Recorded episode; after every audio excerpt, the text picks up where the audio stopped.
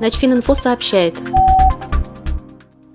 Военнослужащие отдельной железнодорожной бригады Западного военного округа, дислоцированные в Нижегородской области, в рамках тактико-специального учения приступили к совершению марша в Калининградскую область для прокладки железнодорожного полотна между станциями Дружная Западная и военным аэродромом Чкаловск. Железнодорожный участок протяженностью 1,2 километра будет использован для доставки горюче-смазочных материалов для авиационной техники и других грузов военного назначения. Военнослужащим предстоит выполнить земляные работы объемом свыше 11 тысяч кубических метров, а также устроить водоотводные каналы и благоустроить прилегающую к железнодорожному участку территорию.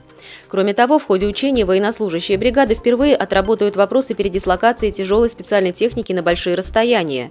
Для этого будет использован транспортный паром «Амбал» и железнодорожный транспорт. Учение железнодорожных войск Западного военного округа является плановым. В нем принимают участие более 200 военных инженеров, задействовано свыше 30 единиц специальной техники. Работы по прокладке пути начнутся 15 февраля. Начфининфо – информационный портал для военнослужащих.